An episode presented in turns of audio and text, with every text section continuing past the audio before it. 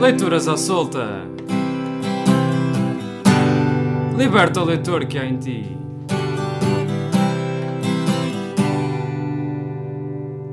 Olá, o Leituras à Solta está de regresso à Doura FM. Leituras à Solta é um espaço de responsabilidade da Rede de Bibliotecas Escolares de Peso da Régua, com a participação dos alunos do agrupamento de escolas João de Araújo Correia. Dedicamos esta emissão à Europa.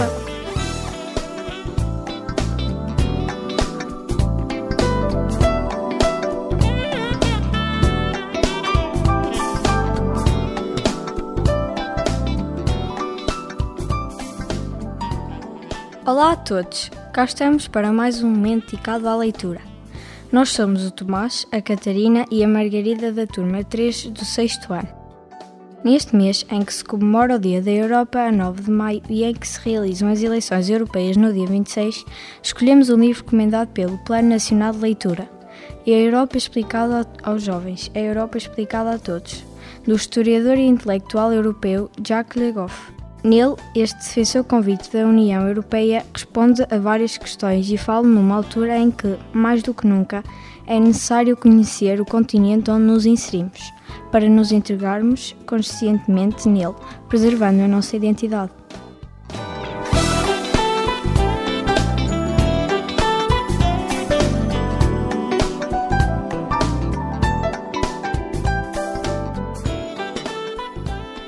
Um viajante passa a pé da Europa para a Ásia. Depois de um voo de pouco mais de 3 horas, um viajante francês vindo de Paris desembarca em Istambul. Ele está na Turquia e na Europa. Em Istambul, atravessa um estreito braço de mar, passando por uma ponte de algumas centenas de metros, e continua dentro da Turquia, mas já fora da Europa, porque agora está na Ásia. Passou a pé e alguns minutos da Turquia europeia para a Turquia asiática. De Istambul, o nosso viajante segue para a Rússia, partindo de Moscou. Chega, ao fim de algumas horas de avião ou comboio, à cadeia montanhosa situada a leste, os Montes Urais. Inicia a escalada. Quando sobe, está na Rússia e na Europa. Quando desce pela outra encosta, continua na Rússia. Europa está na Ásia. Passou a pé, em algumas horas, da Rússia europeia para a Rússia asiática. Em Istambul, o nosso viajante ouviu falar turco, bebeu um café num copo ou numa pequena caçarola com borras de café no fundo, comeu espetadas de carne, sobretudo carneiro. Viu edifícios religiosos com cúpula e torres guias, os minaretes, de onde, a certas horas, um homem chama a oração segundo as regras da religião muçulmana, e tirou os sapatos para visitar a mesquita. Percorreu maravilhado os imensos mercados feitos de pequenas lojas, onde admirou especialmente os tapetes, as joias, os objetos de couro e inalou o odor embriagante das ervas, das especiarias e dos perfumes de cores resplandecentes. Na Rússia, o nosso viajante ouviu falar russo, deram-lhe a beber uma bebida alcoólica muito forte, a vodka, e, várias vezes durante a viagem, chá feito numa grande chaleira metálica, o samovar. Comeu, em vez de um pão, bolos folhados frescos de farinha, os blinis. Entrou em igrejas onde decorriam longas cerimônias numa liturgia com bonitos cânticos e padres vestidos com paramentos cintilantes. Por fim, disseram-lhe que, se tivesse de passar o inverno, se deveria prevenir contra o frio e, especialmente, comprar um bom chapéu de pele, uma chápca, e pagou-a na moeda do país, em rublos.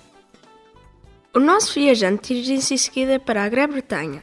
O seu avião demorou menos de uma hora de Paris a Londres e se o nosso viajante voltar a Londres, poderá agora ir de comboio pelo túnel sob o Canal da Mancha em cerca de 3 horas. Com efeito, de agora em diante, a Grã-Bretanha já não é uma ilha. Está ligada ao continente europeu por este túnel, o que geograficamente a torna mais europeia. Em Londres, serviram-lhe frequentemente pratos com molho de menta e apreciou o pequeno almoço original, o breakfast, muitas vezes constituído por ovos e bacon, mais abundante e mais saboroso que o pequeno almoço europeu, chamado continental. Viu com espanto que os automobilistas iam pela esquerda e não pela direita, como nos outros países da Europa e que as distâncias não são medidas em quilómetros, mas em milhas, equivalendo uma milha a 1609 metros.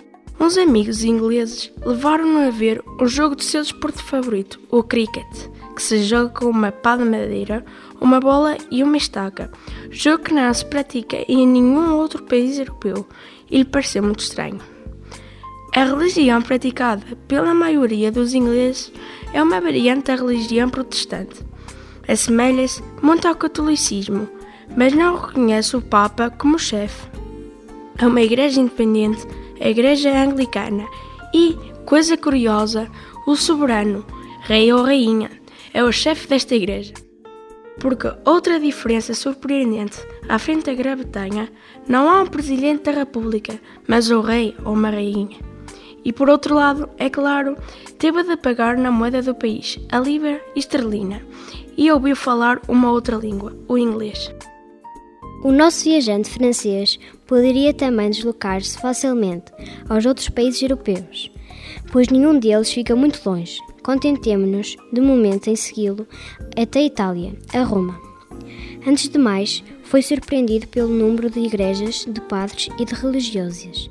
É que Roma é ao mesmo tempo a capital da República Italiana e a de um pequeno Estado, independente, verdadeiramente extraordinário, que se resume a uma muito pequena parte da cidade de Roma, o Vaticano.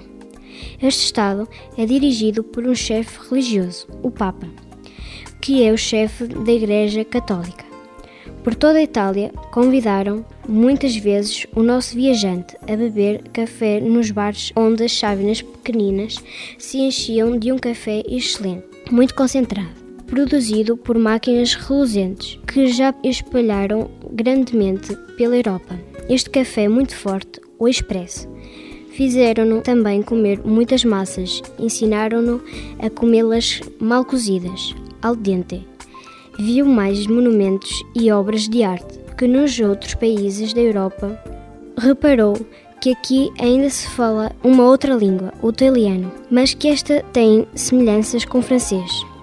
E lembrou-se de que o francês e o italiano fazem parte de um conjunto de línguas europeias vizinhas. As línguas românicas, que provém de uma língua antiga que se falou numa parte importante da Europa, o latim. Conseguiu assim, em menos de 5 horas de voo ou em algumas horas de caminho de ferro, visitar países onde as pessoas falam línguas diferentes, não comem nem se vestem da mesma maneira, praticam religiões diferentes e dizem-se turcas, russas, inglesas, alemãs, norueguesas, polacas, italianas ou espanholas e portuguesas, mas quase nunca europeias, e no entanto são europeias. Para a Europa Unida é sem dúvida um objetivo prioritário a implementação de uma política económica comum, assim como uma política energética comum e uma proteção comum do ambiente. A grande Europa deverá estar aberta ao mundo, aberta para o Sul, para o terceiro mundo, já não para dominar, mas para dialogar e ajudar. Além disso, a Europa não deve ser dominada unicamente pela economia, pelo dinheiro pelos negócios, pelos interesses materiais. Deve ser uma Europa de civilização e de cultura. É o seu melhor trunfo, a sua herança mais preciosa desde sempre. Deve ser uma Europa de direitos do homem, iniciativa sua, da mulher e da criança. Uma Europa mais justa que lute contra as desigualdades, o desemprego, a exclusão. Males que os europeus só poderão fazer desaparecer em conjunto. Uma Europa mais preocupada em respeitar o equilíbrio entre os homens, animais e natureza. Creio que a construção de uma Europa bela e boa é um grande projeto oferecido à vossa geração. Necessitamos, sobretudo, quando somos jovens, de um grande objetivo que seja ideal e uma paixão. Apaixonem-se pela construção europeia, ela merece-o. Se ajudarem à sua realização, ela irá satisfazer-vos plenamente, mesmo que tenham de enfrentar dificuldades. Nada de grande se obtém sem esforço. E também não se esqueçam, por favor, que nada de bom se faz sem memória e que a sua história é feita para vos oferecer uma memória justa que, através do passado, iluminará o vosso presente e o vosso futuro.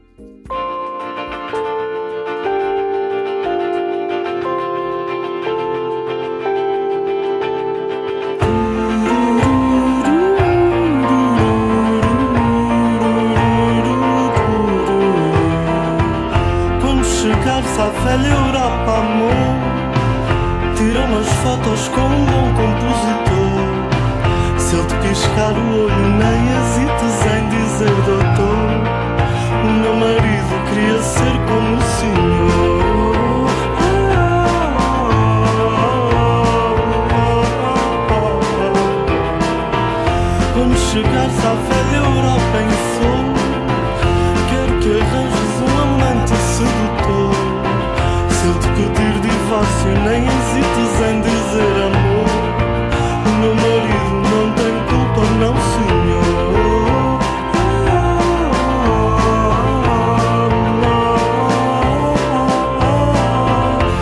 Chegares à velha Europa atrás De qualquer coisa que afinal não satisfaz carinhos que eu te dei se fores capaz Não me troques por beijinhos de rapaz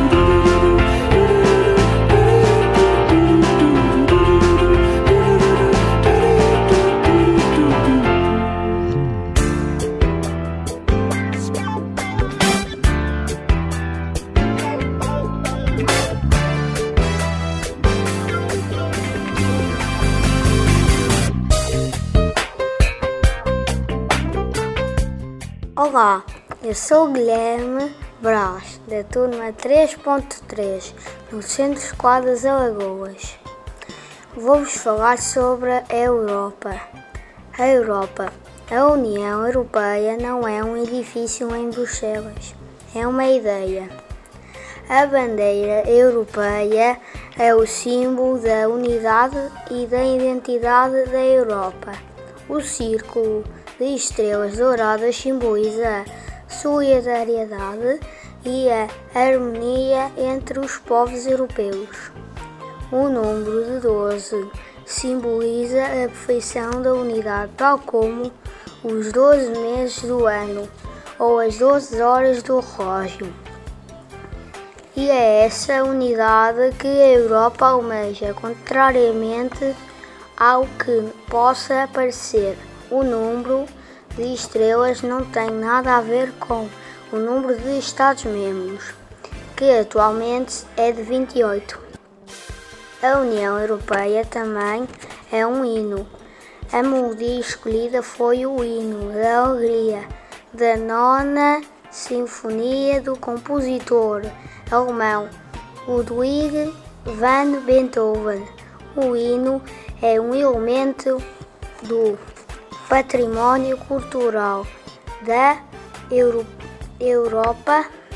O hino europeu não substitui os hinos nacionais dos Estados-membros. Simboliza antes a unidade da Europa, a diversidade na língua universal da música. Friedrich Schiller escreveu um magnífico texto para essa melodia. Oh alegria, sois divina, bela filha de Eliso, tornais embria a poesia, inspirais Dinísio. Que mais pode dizer?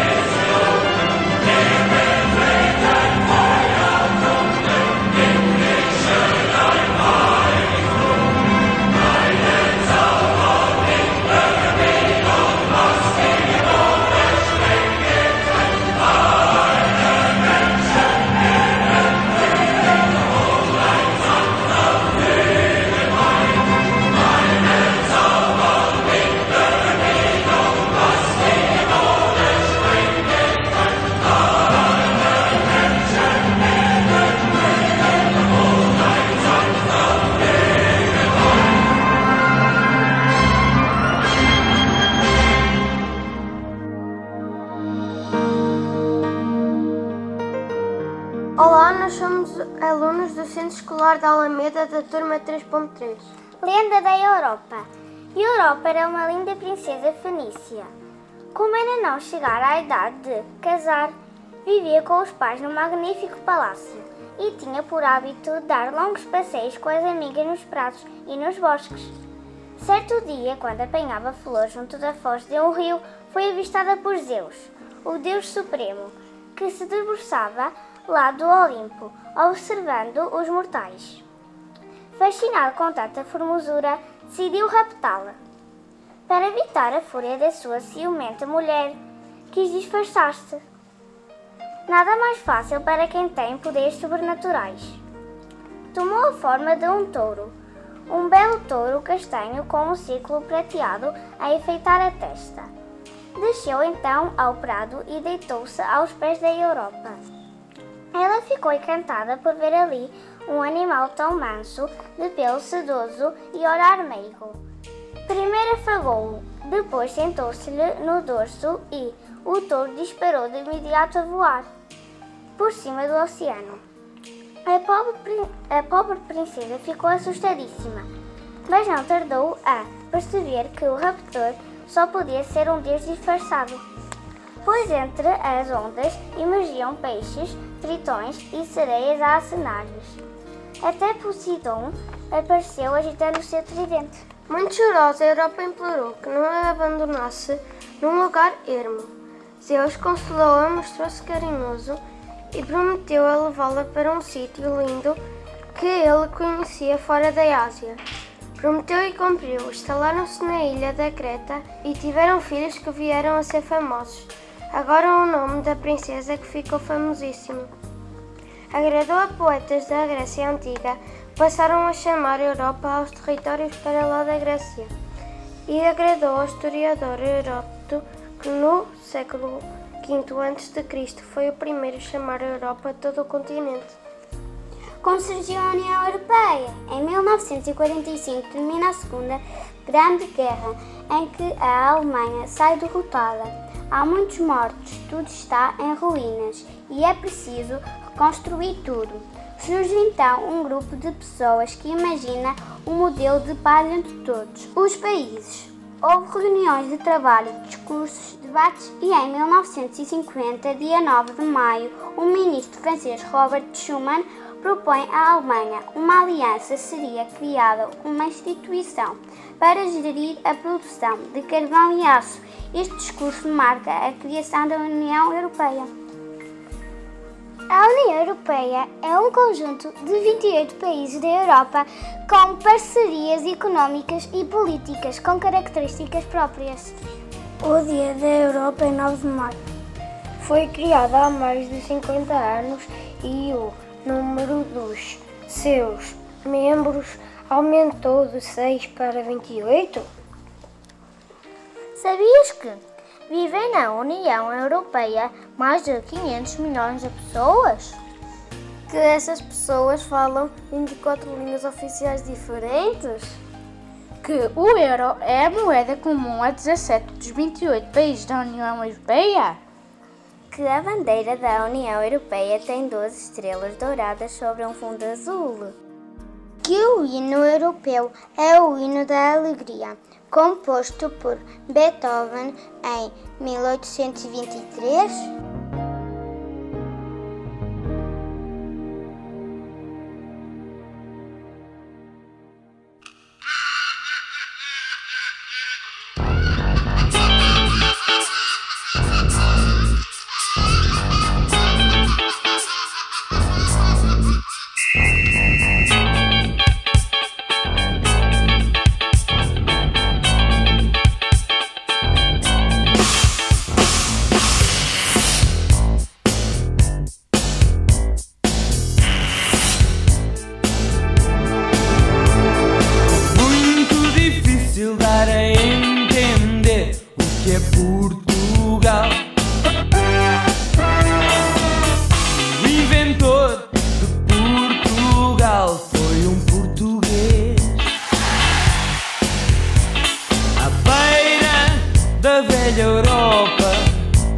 Por por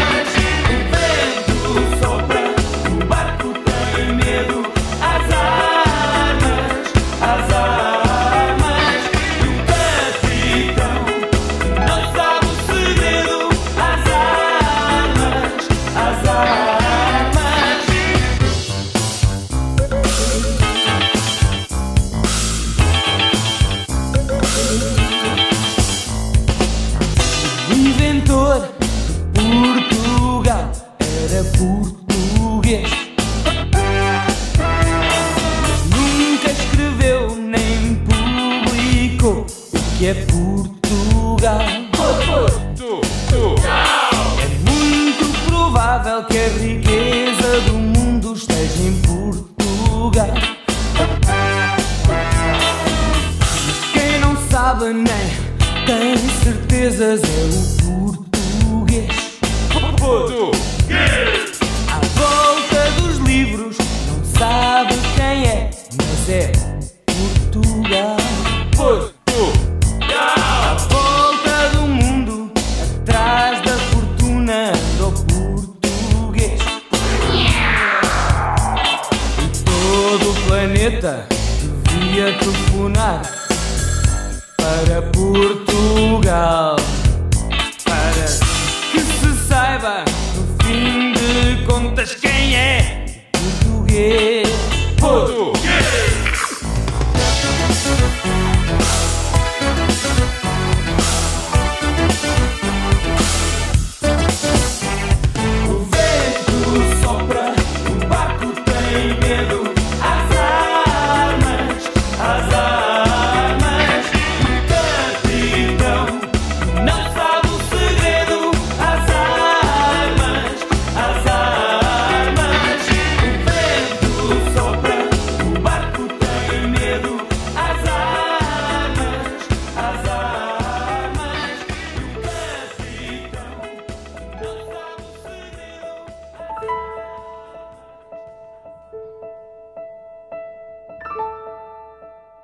Sou Margarida, do décimo A, da Escola Secundária de Araújo Correia, e vou ler o poema O dos Castelos, da autoria de Fernando Pessoa. A Europa jaz, posta nos cotovelos, de oriente a ocidente jaz, fitando, e toldam-lhe românticos cabelos, olhos gregos, lembrando. O cotovelo esquerdo é recuado, o direito é em ângulo disposto. Aquele diz Itália, onde é pousado. Este diz Inglaterra, onde, afastado, a mão sustenta em que se apoia o rosto. Fita, com olhar esfíngico e fatal, o Ocidente, futuro do passado. O rosto com que fita é Portugal. As próximas eleições para o Parlamento Europeu, que decorrerão entre 23 e 26 de maio de 2019, têm como slogan: A Europa é de todos. Todos temos uma palavra a dizer. Sou Leonor Ferreira, do décimo A da Escola Secundária João de Araújo Correia, e vou ler o poema As Palavras, uma composição poética da autoria de Eugênio de Andrade. São como cristal as palavras. Algumas, um punhal, um incêndio. Outras, orvalho apenas. Secretas vêm, cheias de memória. Inseguras navegam. Barcos ou beijos, as águas se estremecem. Desamparadas, inocentes, leves. Tecidas são de luz e são a noite. E mesmo pálidas, verdes paraísos lembram ainda. Quem as escuta? Quem as recolhe assim, cruéis, desfeitas, nas suas conchas puras?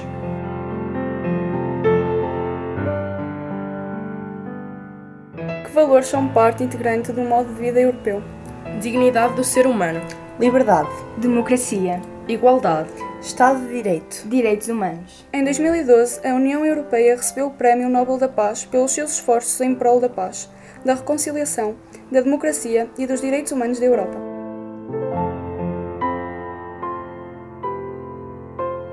Eu sou a Leonor, do décimo A, da Escola Secundária João de Araújo Correia, e vou ler Amigo, um poema da autoria de Alexandre Onel.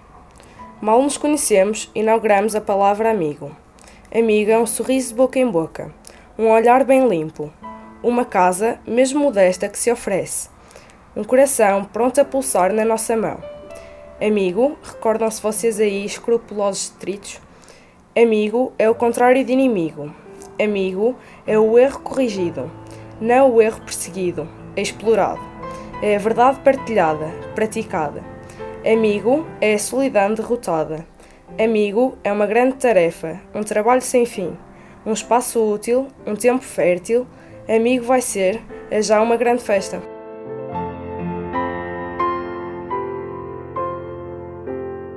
Europa es una familia de pueblos, y como en toda familia existen susceptibilidades diferentes, pero todos podrán crecer en la medida en que estén unidos. La Unión Europea nace como unidad de las diferencias y unidad en las diferencias. Hoy la Unión Europea tiene necesidad de redescubrir el sentido de ser ante todo comunidade de personas e de pueblos. Eu sou Francisco Almeida, do décimo E, da Escola Secundária João de Aruz Correia, e li uma mensagem do Papa Francisco em Encuentro com os 27 presidentes de la UE para celebrar el 60 aniversario del Tratado de Roma.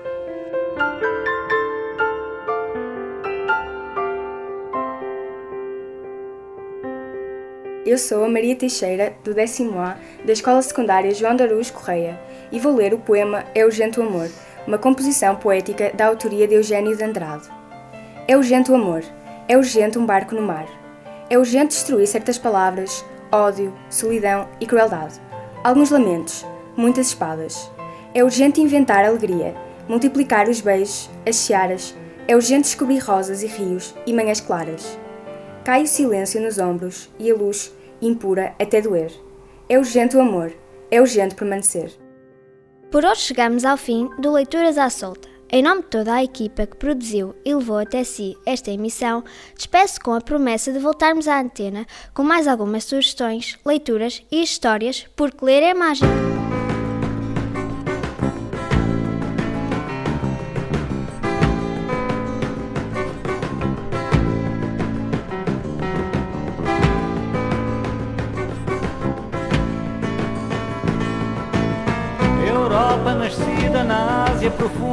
Filha do rei Fenício Genor.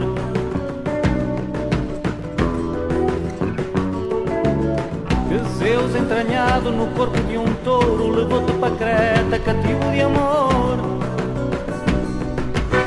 Europa é de Homero, de helénicas formas, do fórum romano e da cruz, de tantas nações, ariana e semita, dentro das descobertas da luz diverso sistema um modo diferente da era da guerra e agora da paz. És assim, querida Europa.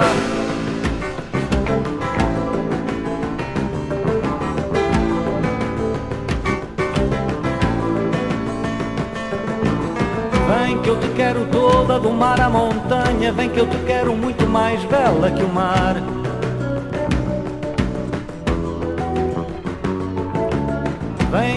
Cisânias que os povos sem feudos sempre se amaram brilhantes em todo lugar. Teu chão não é traste de meros mercados, de pauta aduaneiro ou cifrão. É um terrulho de almas, uma ideia, um desejo de uma nova maneira em fusão. Desfazendo complexos de mapas cor-de-rosa, sem a má consciência no verso e na prosa. Só por ti, querida Europa.